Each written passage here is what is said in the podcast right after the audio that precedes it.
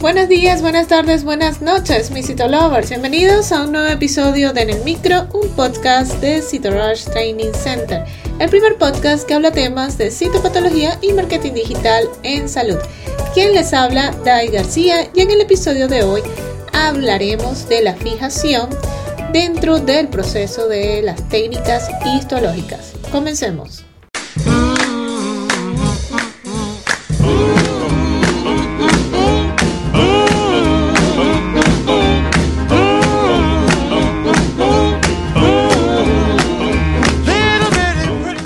Es un requisito previo la fijación de los frotis, biopsias o piezas quirúrgicas, con el objetivo de preservar la estructura celular y preservar los detalles con un mínimo de distorsiones y artefactos.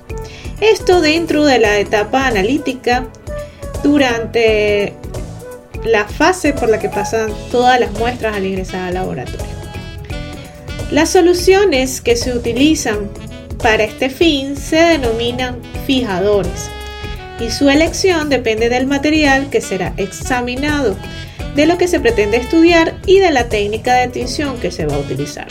Por supuesto, el día de hoy les dije que íbamos a hablar de la fijación en, las técnicas histológicas, pero no está de más pues decirle la fijación, por supuesto, en los exámenes citológicos. En el caso de las citologías, podemos utilizar como fijador el alcohol absoluto o el alcohol de 96. También podemos utilizar la solución fijadora líquida a base de polietilenglicol y el alcohol del 96. O podemos usar también el cito fix o fijador celular. Se recomienda que la fijación se realice de forma rápida y adecuada para evitar el secado con distorsión celular y la pérdida de afinidad del tinte. El tiempo de fijación varía en promedio de 10 a 60 minutos, sin embargo, la muestra puede permanecer en la solución fijadora durante unos días sin sufrir daños. Estoy hablando de exámenes citológicos ginecológicos. Bien, los fijadores deben filtrarse y renovarse periódicamente.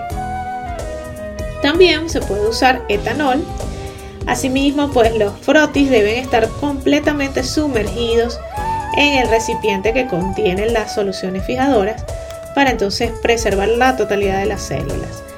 Cuando los frotis presentan una fijación defectuosa, por ejemplo, se secan, la corrección debe realizarse siguiendo las siguientes pautas.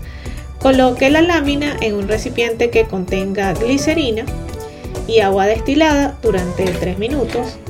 Luego bañela con alcohol de 96 y en agua durante 15 minutos. Y finalmente fíjelo en alcohol de 96 por el tiempo estimado o a través del fixer o fijador celular. Y envíelo para su procesamiento. Ahora bien, hablemos de los fijadores en la histología o en los exámenes histológicos.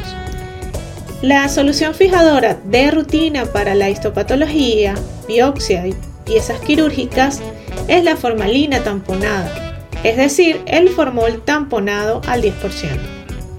La muestra debe sumergirse inmediatamente después de su extracción en un recipiente que contenga el agente fijador. El tiempo medio ideal de fijación es de 6 a 48 horas, lo que varía según el índice de fijación. En general, se recomienda que las muestras de un milímetro de espesor permanezcan en el fijador durante 8 horas. Por tanto, la fijación tiene como objetivo la preservación de la morfología del tejido y la preservación de los antígenos del tejido.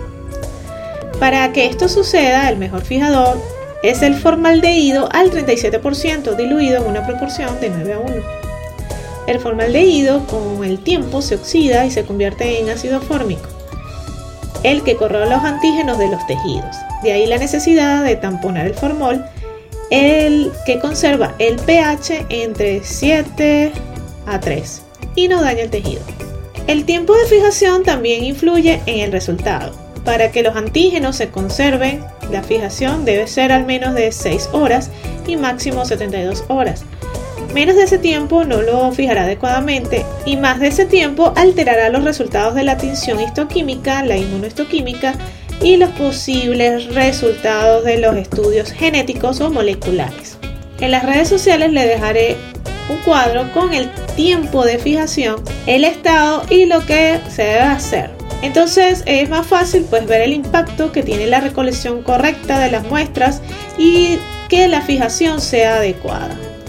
Por supuesto, en la etapa preanalítica, como en todas las etapas, lo que pasa en las muestras, pues puede definir e influir en el resultado con impacto a cambiar el diagnóstico, el pronóstico y por supuesto el tratamiento del paciente. Por ello se recomienda que el laboratorio se ponga en contacto con las unidades clínico-quirúrgicas con las que se suele tener relación e informe la forma correcta de almacenaje, con el fin de evitar artefactos preanalíticos que en ocasiones pueden no ser posible corregirlos o minimizarlos.